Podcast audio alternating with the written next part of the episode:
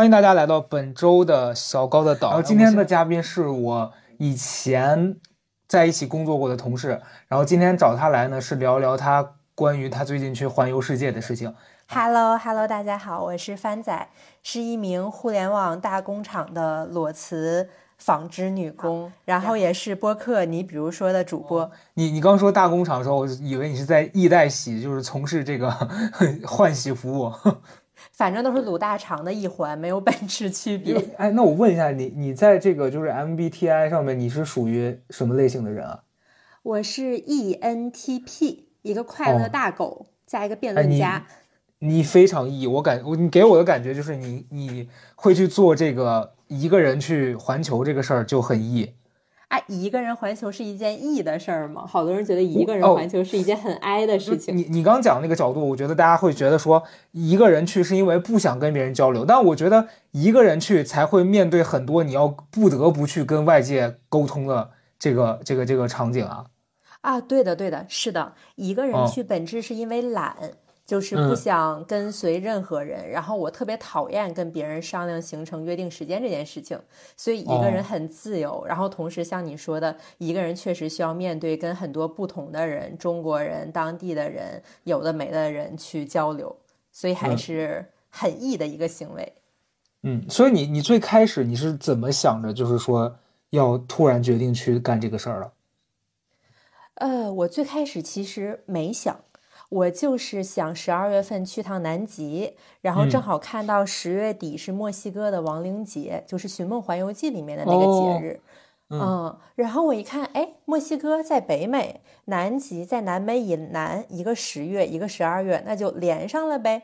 然后就决定从十月中旬开始，从北美一直往南走，然后走了差不多三个多月。然后从决定到出发也就两周的时间，所以没怎么想。嗯嗯，所以当当时裸辞也是因为，就是不管你去不去这个行程，你都不想工作了。对，工作十年了没啥意思，然后也觉得得 玩儿，得玩儿一年了。我每天就在那个北京五环外的大农村里面，然后跟一群人抠抠搜搜的写汇报 PPT，然后我就想看一看。落日看一看春夏秋冬都长什么样，然后就辞了呗。呃，我去了十二个国家，然后还有南极。就是今天咱们就是主要跟大家聊一聊你这趟下来，你对哪几个地方印象比较深刻吧？啊，咱就是让让大家。耳朵跟着你走一月吧，因为毕竟我感觉听咱这播客的人很难自己一下子就是走这么多地方。你你印象最深刻的是哪里啊？呃，我印象最深刻的其实有四个地方：美国、墨西哥、危地马拉和南极。然后我们可以一个一个的聊一下。OK，嗯。然后美国其实肯定很多听众都去过，然后因为我是第一次去。所以整体的感受和之前不管是在美剧里面还是幻想的有很大区别。然后我只去了加州，其中在硅谷待了两天。然后我在硅谷待的那两天有几个特别大的感受，一个是不光中国的女工苦，美国的女工男工们也很苦，就是整个硅谷和后场村特别像。就是后场村不是有一个中国互联网命脉的十字路口嘛？美国硅谷它也是 TikTok、Facebook、Google 在一条大马路上，整体那个氛围跟后场村一模一样。然后第二是像 Facebook 和 Google 并没有想象中的那种穿着白 T 恤牛仔裤的互联网大佬，百分之九十是亚洲三大卷王，就是印度、中国大陆还有中国台湾。哎呦，三大卷王。这这加州跟这通州也也没啥区别了，没啥区别。对，然后第三就是人家那个露天花园修的可漂亮了，还发冰淇淋啥的。但是在那个露天花园开会的人和我们的女工男工们一样，也在那儿焦头烂额的频频骂娘，只不过用不同的语言骂，没区别。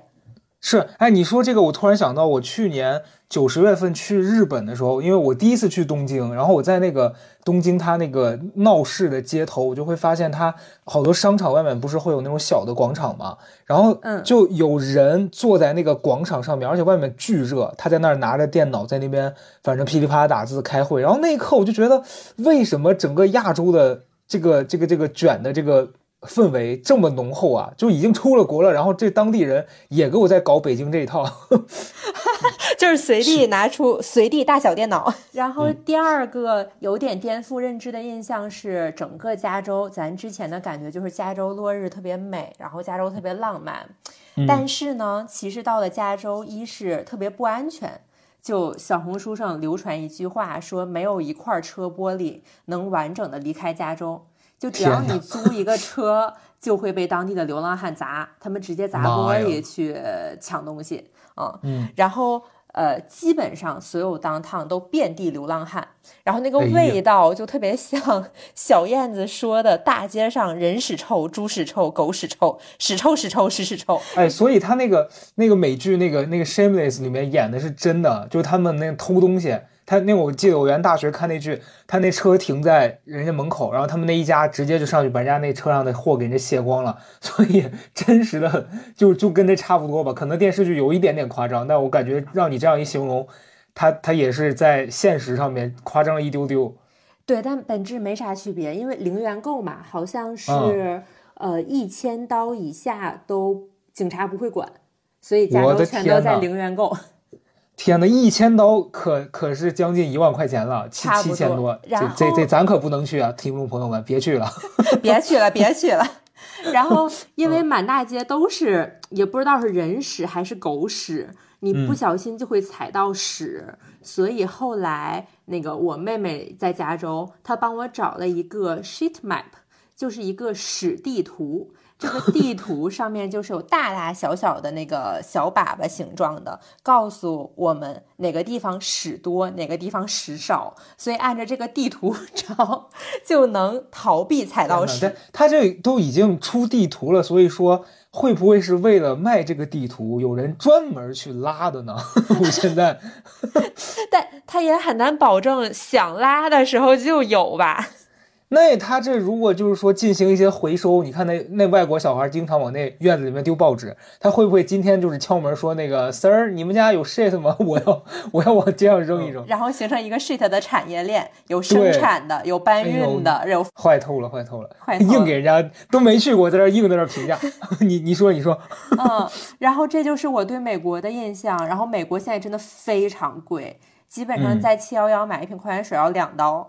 所以我待了不到一周，就赶紧逃，连夜卷铺盖逃。我觉得可能如果没去过的朋友会觉得说你们是不是这样有点夸张啊？但是这帆仔去去过了，确实从他这个经历上面可以跟大家分享一些，就是尤其是女孩，我觉得一个人出去玩还是要注意一些这方面的。我有一个朋友在洛杉矶的 downtown，他拿了一杯咖啡过马路人行横道的时候，突然出现了一个流浪汉，抢过他的咖啡。把他泼了一身咖啡，就是用他的咖啡泼他，为啥呀？不懂，没有人懂。好，好突然啊！啊，然后这些流浪汉就会冲着某一个方向大喊大叫，天，特别神奇。对，所以这个就可能有点像咱们国内这种，就比如说你哪一个地方，大家去旅游和你长期居住那个感受，可能是会有一点点不太一样的。嗯。是的，然后一部分人也觉得遍地流浪汉代表了一种民主和自由吧，就是这些流浪汉政府是会给补助的，也会给他们搭小帐篷，嗯，所以流浪汉某种程度和白领露营也没有区别，只不过 他们天天露营，我们周末露营，没准人家还更快乐呢。嗯，是是，我觉得他们可能也是活开了吧。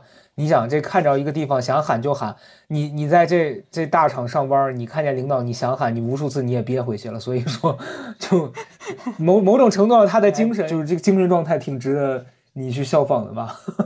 是的，趁趁早发疯，然后从美国出来就逃到了墨西哥。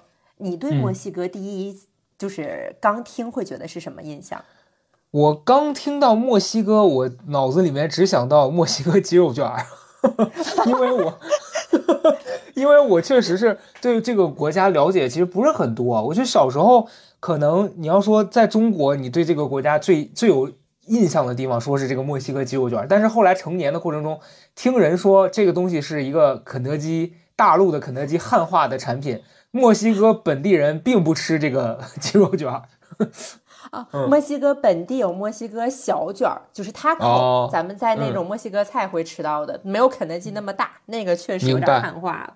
嗯嗯。然后很多人对墨西哥的印象都是特别危险，因为我之前查攻略也说，比如墨西哥城每天都有黑帮在火拼，然后动不动就把警察杀了，然后大毒枭在街上溜达，我看到的全是这种啊，所以。我到墨西哥城的时候，整个人就是战战兢兢的，胆儿突的。但是呢，从我下了飞机之后，就发现有很多墨西哥人，他们举着那种气球，就是咱在迪士尼买的那种气球接机，整个就五颜六色的，特别热闹。然后机场大马路上随处你都能看到情侣在那儿拥抱舌吻。哎呦哎呦，就是在中有点太热情了，在咱中国可可可可不可就少见吧，也是有啊。中国感觉就是亲个嘴儿，大都哎呦呦呦干啥呢？但墨西哥大家在那舌吻。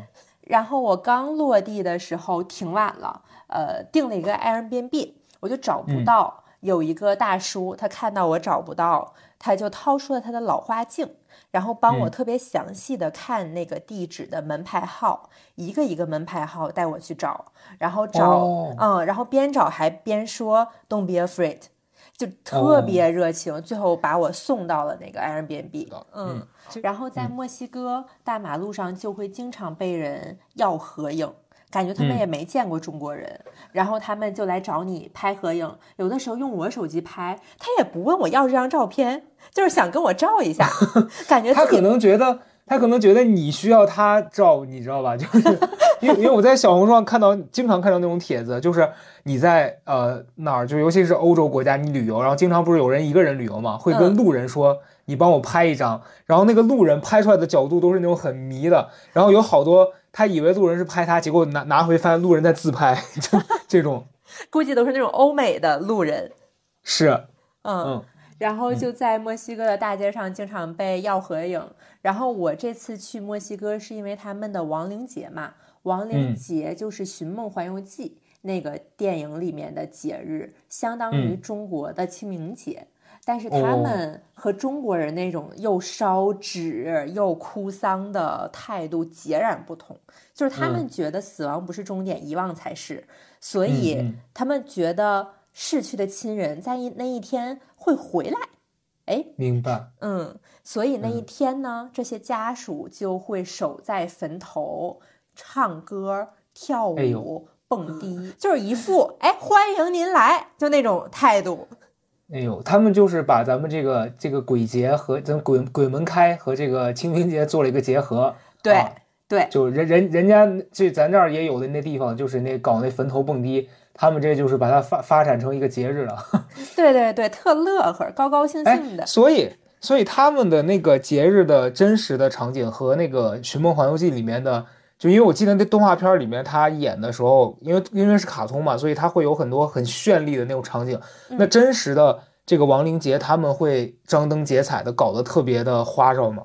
啊，会，而且真实的只比《寻梦环游记》更酷，是吗？哦，就是他们会有那种做骷髅比赛，嗯。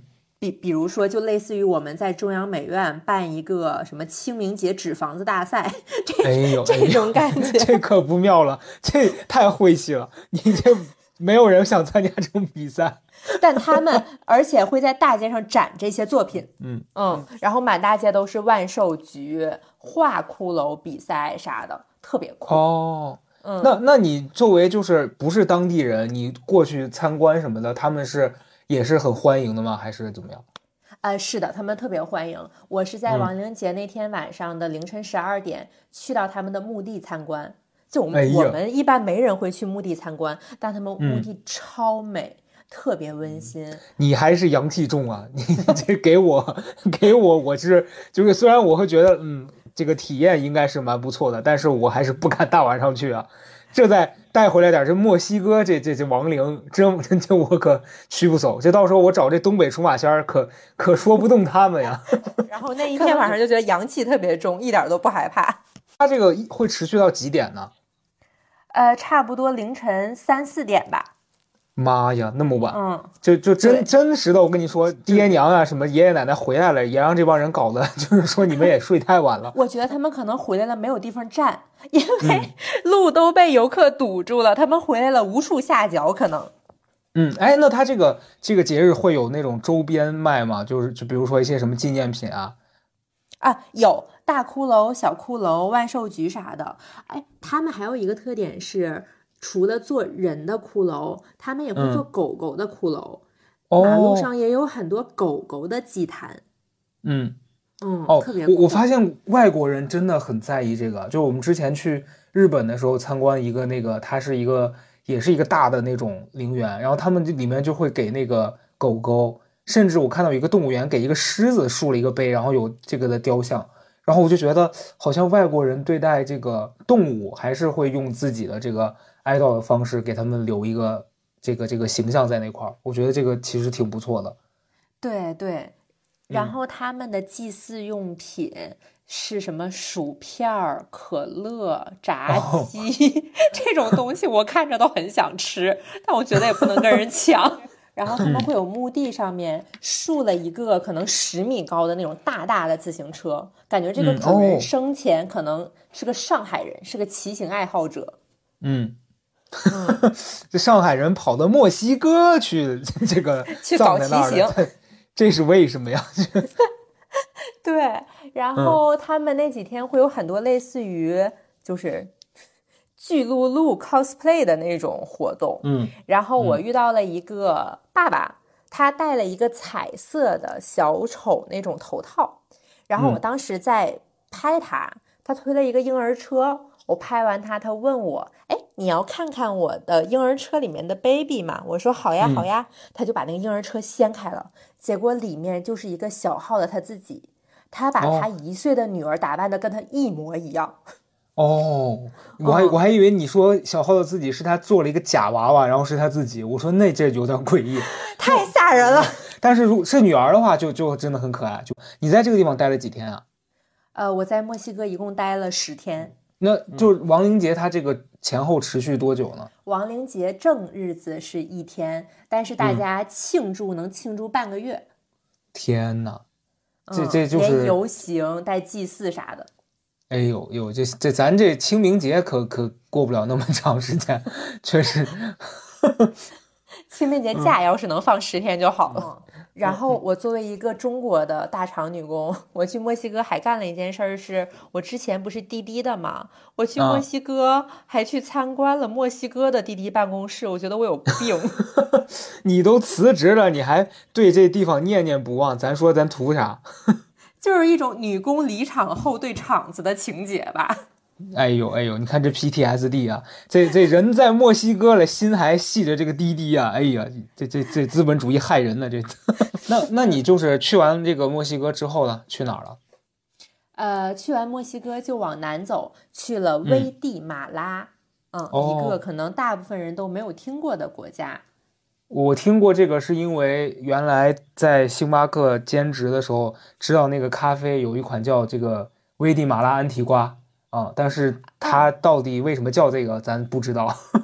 嗯啊，对对，危地马拉是世界十大咖啡豆产地之一。危地马拉的咖啡特别好喝，还有人嗯听过危地马拉，可能是因为《重启人生》里面说它会变成危地马拉的大食蚁兽。哦哦，对，想起来是是的，对，然后嗯这个国家没有跟中国建交，嗯嗯所以过去还挺麻烦的。然后嗯它的首都叫危地马拉城，传说是谋杀率世界谋杀率前十的一个城市，啊、我特别神奇。嗯然后它有百分之五十的玛雅人，就是预言二零一二是世界末日的玛雅人，这个国家百分之嗯五十都是玛雅人。是。哎，那你当初为啥会突然想去这个地方呢？是顺路，还是说你对这个地方有好奇？我对这个地方有情结，因为我嗯十年前看了一本环游拉美的书，那个嗯作者就在危地马拉学了一个月的西语，还去爬了活火山。嗯啊我就这件事情在我脑海中徘徊了十年，我觉得我一定要去。我去了这个地方，就做了这两件事情。第一嗯是，就一生要强的东亚血脉，我觉醒了，起早贪黑的学了两周西语，每天早上六点起，八点到十二点上四个小时的课。一是学校特别漂亮，我这两嗯周，一周在花园里，一周在雨林里面，然后上着课，老师讲到咖啡，就会带我走到学校的一个地方看咖啡豆。然后有一天上着哦上着课，老师说你回头火山喷发了。妈呀！然后呢，我在整个拉美都说西语，基本上。接下来的两个月，用的最常用的一句是 “No hablo español”，就是我不会说西语。你哎呦，你看看咱花这钱跑在这儿找找这当地人学这西语，后来学了一句，你直接说 I can't, I can't，我觉得他们也听得懂。对对对，反正就是没什么用。然后我嗯在咖啡厅和大马路上练西语，还会有人来纠正我。这就哦跟比如说你看到一老外。在三里屯在那儿练你好你好牛逼，然后你也会去纠正他一样。嗯除了学西语，干的第二件事情是去爬活火山。就危地马拉哦境内有很多活火山，每十五分钟喷发一次。是你那老师上课说喷的那那一座吗？就是那一座，我去爬了那一座。你去爬火山的话，它就中途不是会不定时的这个喷发。你去爬的时候，它是会有专门的人预测说这个这段时间是安全的，还是说你们就是碰运气？呃，我们不会爬到火山口跳下去，哦就是先爬 先爬到一个远一点的地方看它的喷发，然后如果有哦体力的话，再爬到离火山口可能也有个几百米的地方吧。你这体力还就是，比如说你都已经爬到了一个山的很高的地方，嗯看到它了，你还有那个体力再去到它这个口吗？哎，这是一个好问题，就是我嗯整个感觉就是一个菜鸡误入大佬局，里嗯面全是欧美的户外大佬。呃，我基本上氪金了，就是 花钱雇了一个车，开嗯到离、呃终点不到一公里的地方，自己也就爬了一个小时吧。然后有一个斯坦福的姐，她基本上走了我十五倍的路，就第一嗯天也爬到了远的地方去看火山，第二天也爬到了火山口。结果他爬完之后回来早饭的时候，在那儿咔咔的喝啤酒，我就觉得 这个体力真的牛。然后人别跟自己过不去。是，我觉得就是像像徒步啊，包括这种就是呃火山啊，还有之前他们那个花哨里面这种冰川的，就其实大家一般没有这种相关运动经验的，第一次去做这个还是挺辛苦的。你这一上去就来了个这个两天一夜，你确实是挺挺虎你。是，就人还是得了解自己。这个危地马拉结束了之后，下一站去去这是去哪儿啊？呃，下一站去了哥斯达黎加。啊嗯啊，哎，这个这个哦，哥呃，我我刚想到那是马达加斯加，对不起，哥斯达黎加是是是是是哪儿啊？哥斯达黎加是中美洲的一个国家，就是之前中国踢进世界杯和中国同一个小组的那个国家，哦，就是在世界杯上唯三赢过中国的一个国家。嗯嗯，然后哥斯达黎加基本上是美国的后后花园，就美国嗯人很多度假会去哥斯达黎加度，它整个很多雨林，然后在哥斯达黎加就两件小事，一个是我遇到了一个西班牙人。他听说我是中国人之后，拉着我聊了半个小时，因为他的梦想是去大理。哦，哎呀哎呀，看看这这这这这西班牙人是不是看大兵啊？想去大理，这新兵蛋子。西西班牙人看大兵，嗯，这这是他他是不是跟你聊半个小时说我想去这大兵的小屋里面那个？对他想认识那个铁匠、银匠，什么最佳左脸 大兵老师。好，你别被我别被我带带跑偏了，你你好好讲你的故事吧。好的，然后嗯他把所有去大理的事情全都查完了，就是他嗯连怎么环洱海、在哪儿租摩托车全都查好了。嗯我就觉得我想去巴塞罗那，他一个西班牙人想去大理旅行，可能就是嗯生活在别处吧。对对，呃，然后去看了几次动物，有两嗯种特别神奇的动物，一个叫吼猴，没有在卖萌，它就叫吼猴。猴 是台台湾人养的猴子是吧？吼猴，对 对对。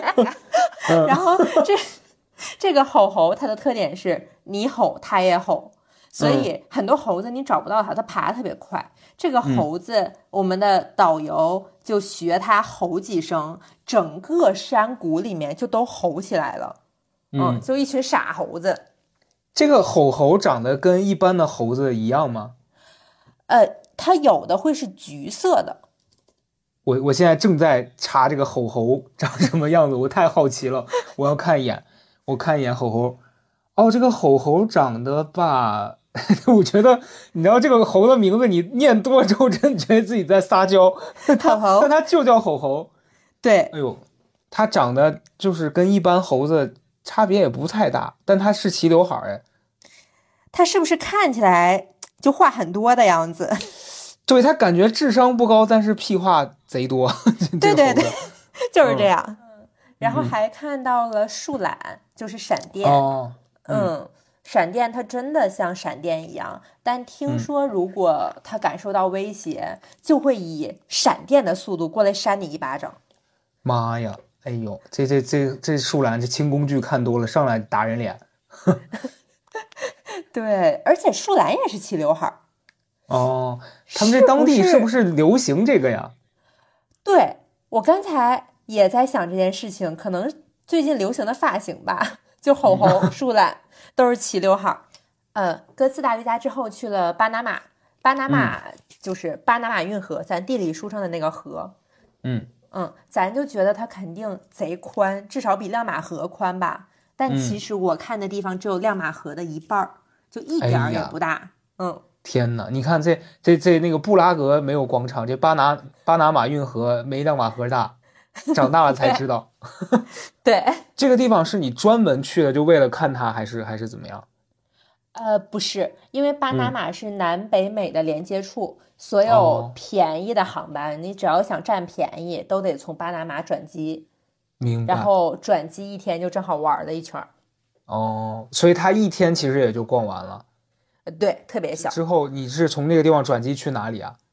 呃，巴拿马之后呢，就来到了阿根廷，Don't cry for 哦 me, Argentina。然后阿根廷首先帅哥真的很帅，就满嗯大街都是那种梅西脸，就是有的欧美帅哥他帅，但你一看他就是一个渣男。但阿根廷嗯大马路上的帅哥，就你感觉每一个都非常的温暖纯良的那种感哦觉。，嗯，那你在当地，你你看到这种帅哥，你会上去主动搭讪一下吗？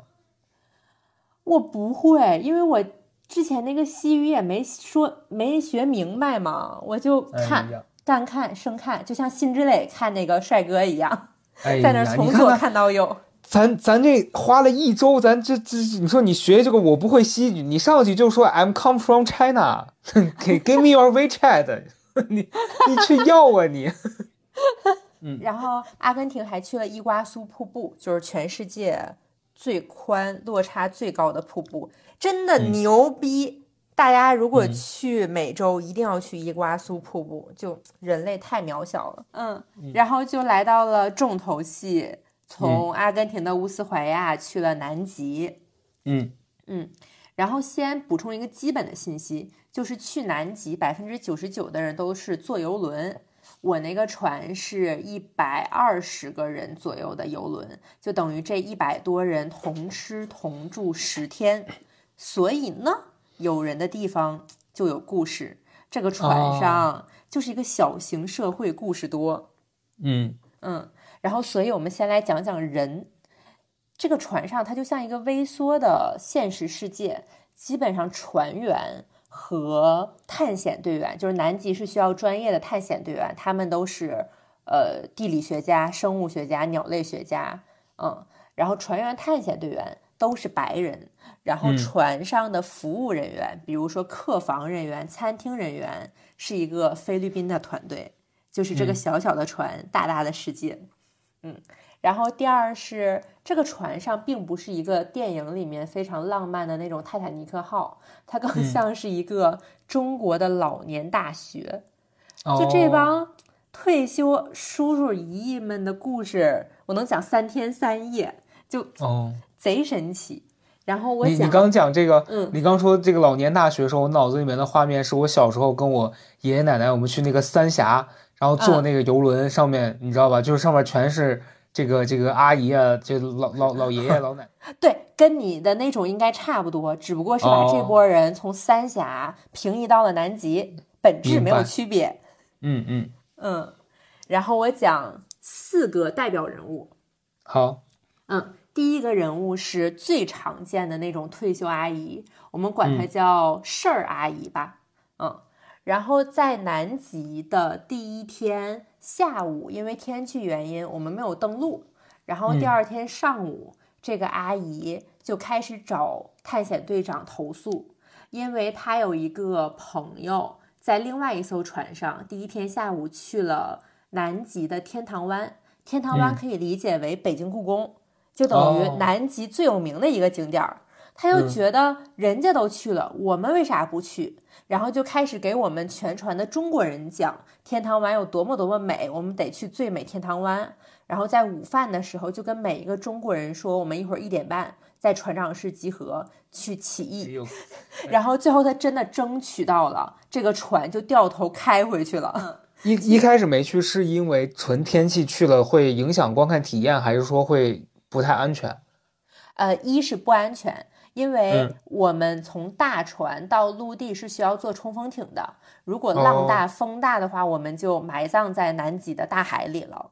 嗯然后第二是我们的探险队长已经干了二十多年了，他不喜欢这种大众景点，他喜欢发现一些小众的景点。哦，那那嗯确实，但是那你换个角度想，这这阿姨吧，她也一辈子可能就去这一次南极，对吧？然后那她肯定是对这个东西有点坚持的，只不过确实，我觉得可能你对于咱们来说，如果咱们跟的那领队人家说不安全，咱们就算了，但对他来说，那那我这费老大劲儿来一趟，你还不让我看，对，是的，是，但咱该嗯说不说，他这号召力确实是有两下子哈，直接拉了一船的人去闹，没错没错。然后嗯这是第一位事儿阿姨，嗯嗯然后第二位，我们叫他倔大爷。先嗯形容一下这个倔大爷的人物画像，他是一个五七年、六十六岁的北京人，是一嗯位退休的大学法律老师。然后他的外貌是非常瘦，有一点作腮的那种感觉，嗯穿了一条工装裤，然后他旅行不拖箱子，背了一个特别大的包，里面还放了哦煮面的锅和泡面。嗯，很酷对你想象一个嗯。北京的退休大爷，嗯，好，嗯。然后这是他的人物画像，然后他的人物事迹呢是第一天我们在船上的餐厅，他坐在我左面，他听说我玩了快三个月好多国家之后，他就问我，小姑娘啊，你这趟旅程你学到了什么？我就特别嗯烦这种就是又爹又爷的人，我就说，我上班学的还不够多吗？我出来玩儿我还得学到什么？他就说、不行啊，你做事情就必须得有收获呀。比如说你到南极，你就会发现这个气候，这个大这个臭氧层怎么怎么着，然后就开始跌我。好烦啊，这真的好烦。对，然后他一看就是一个大学老师，因为比嗯如说上了一道菜，他说：“哎呀，这个羊肉真好吃。”我说：“嗯，确实好吃。”他就会说我，我就最怕你们这种我说啥是啥的年轻人。就你你你有没有想到你的高中老师，就是那种他说、你不能说对，你这，我跟你说，这要是曹德胜去，曹德胜立刻就开始掐自己脖子，说：“我中毒了啊啊！”开始给他演这一出，演完他马上安静，他马上安静。有点期待曹德胜跟他会面。然后他和第一位事儿阿姨一起嗯去起义的，他哎们呀先。他们先去跟那个探险队长沟通，然后请嗯了中文的探险队员在中间翻译。但因为中国探险队员就很中立嘛，他毕竟也嗯是船公司的人，他们觉得翻译的不到位，表现不出他们的积极正进取，他们就找我去翻译，然后巴拉巴拉巴拉跟我说了一堆多么多么愤怒。我听完我说，就是大爷阿姨，你们要不找一个别人翻译，就他们跟你们立场一样。我说我比较中立，也翻译不出那个感觉。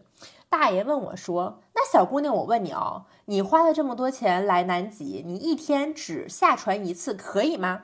我说：“可以啊，我觉得够了。”大爷说：“你这个小姑娘，你怎么一点棱角都没有啊？” 然后对这大爷，哎，说我没有棱角。然后这个大爷某天在餐桌上，对面也是一个大爷，这个大爷我们称他为倔二爷吧，就是倔大爷和倔二爷。然后倔二爷呢，也是一个退休的大学老师。嗯，倔大爷玩过八十个国家，倔二爷玩过一百个国家。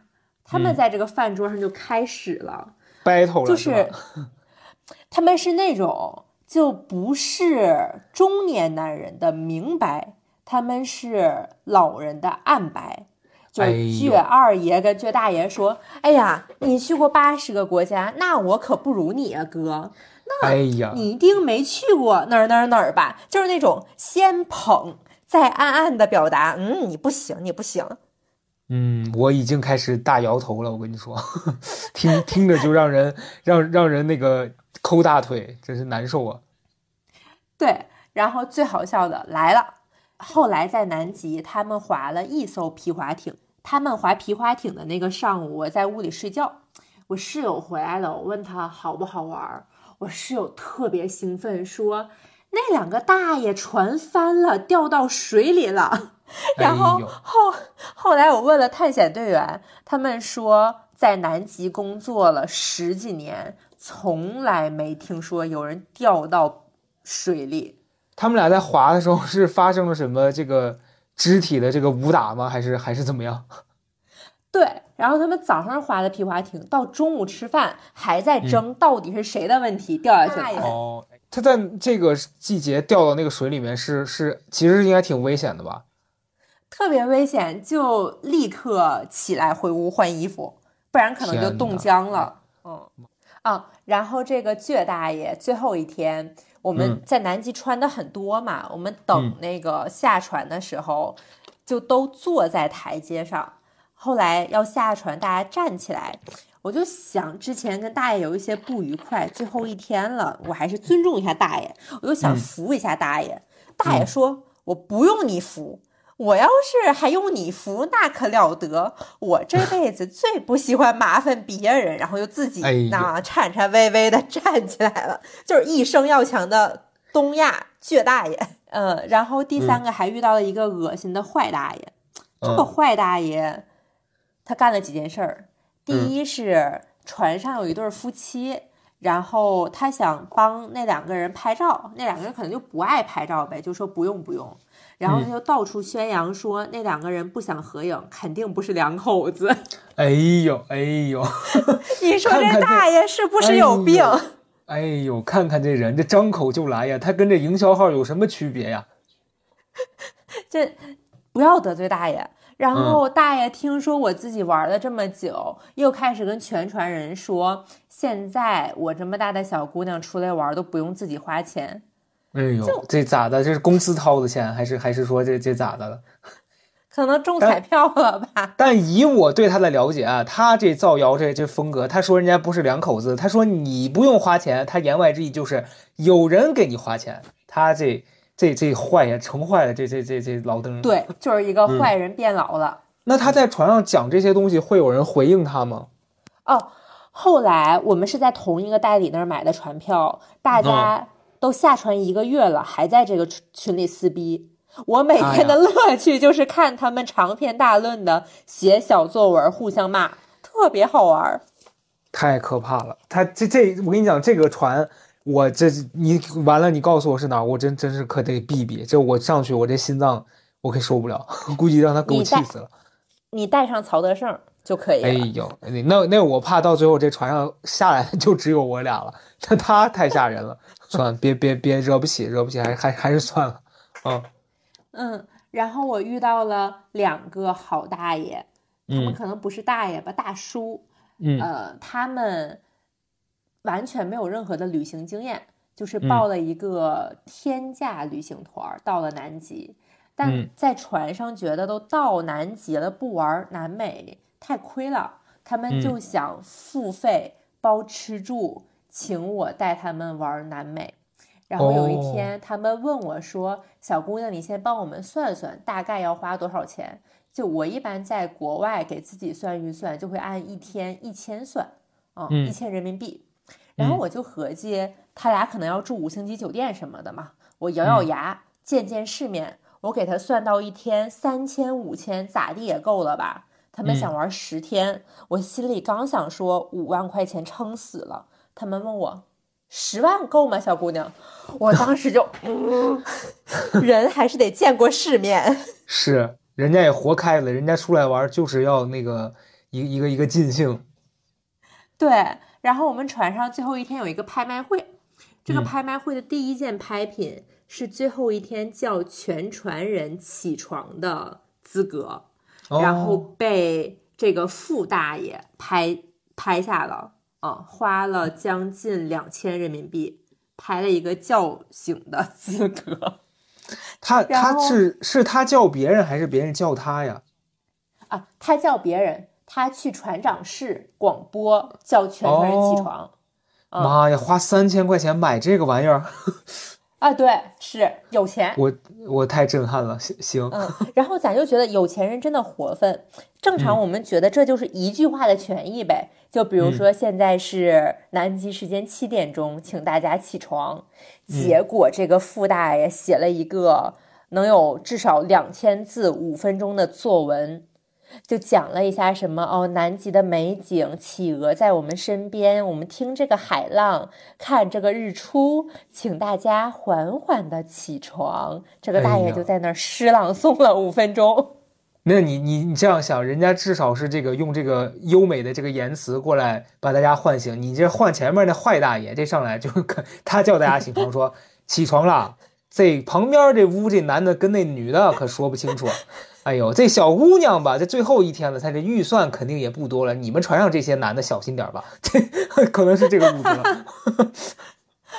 我突然好想听你和曹德胜叫大家起床啊！这这都哎听不着南极的动静，到时候你会在那儿听见热带雨林里面猴叫，还有各种什么金刚鹦鹉呀啥的。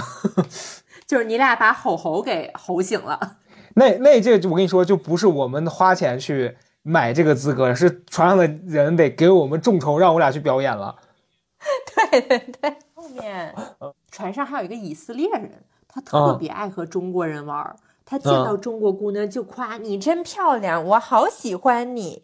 嗯，哎呀，但是我发现其他的欧美人都一起玩，就他融不进去。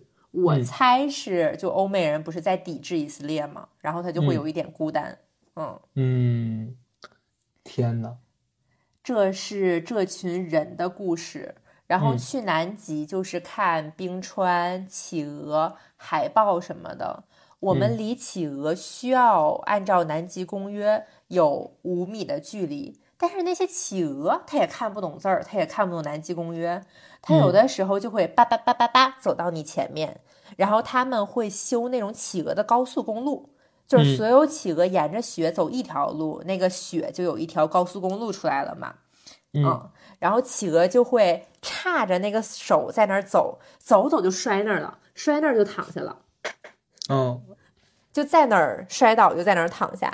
有一天，有两只企鹅就走到我前面，然后也没说话，啪啪啪了一分钟。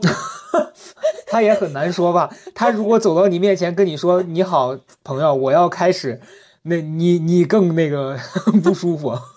然后他们，我我还录了全程的视频。哎呦哎呦，嗯咱们今天节那个节听众抽一名送这个视频吧。可以可以，我们不会被抓起来吧？公企鹅和母企鹅是没有前戏的。哦，母企鹅在那儿站着，公企鹅走过去，母企鹅躺下，公企鹅压在他身上，然后就开始了一分钟结束，两个人走。哎呦，这 就这听着很不妙，我真的不敢接任何话，我真的很怕我接任何一句都都摊上法律的责任。大大家自己评价评价吧，别别害我，我我可不接。好的，就很难评又很精彩，真的很难评。好的，嗯，然后就看企鹅啪啪啪，看海豹在那儿晒太阳，还在南极跳了一个水，特别快乐。我的阳气真的好重。那个温度是可以跳水的吗？那个温度理论上不可以跳水，但是咱们一生要强的中国人，就是跳下去了就完全麻木了，没有任何知觉，所以你也不觉得冷。那最后我问一些问题吧，可能大家会对你的这些就是过程当中的一些选择比较好奇啊。一个是你你这趟下来你大概花了多少钱啊？呃，实际结算差不多十六万。十六哦，那听十六万走了这么多地方，一共多少？十几个国家，十二个国家，还有南极。哦，那我觉得十六万比我想象中的少，我以为要更多。嗯，我也觉得，就是南极的船票是一个巨大的信息差。嗯，我那个船票巨便宜。嗯，你你是因为买的时间特殊，还是为什么会便宜？呃，一是你要跟船公司熬。熬到它降到你的心理价位。第二是要找到直营的代理，不然就会被中间商赚差价。行，这这就跟那个你你出去玩干嘛的？你要递这个你的护照给这个出境入入境的管理的，和你给这个中间代办的一样，就是会多多出来一笔钱。嗯嗯，对对，我们同样一个船上，有的人是不到五万买的，有的人可能是十多万。哦，那这差差的真的。协议。那差太多了，我天，这多了一半出来。对，过程当中你自己中间会觉得特别的孤独，或者说你有没有哪个瞬间觉得说有点有点害怕呀？不管是从这个社交上，还是说这个这个过程当中发生一些比较危险的状况。实际的危险没有发生过，我刚开始还挺害怕的。就晚上也不出门，包藏在里面，遇到流浪汉躲着。但慢慢随着你越来越玩，就觉得网上会营造一种很危险的情境，到后面就慢慢的放松了。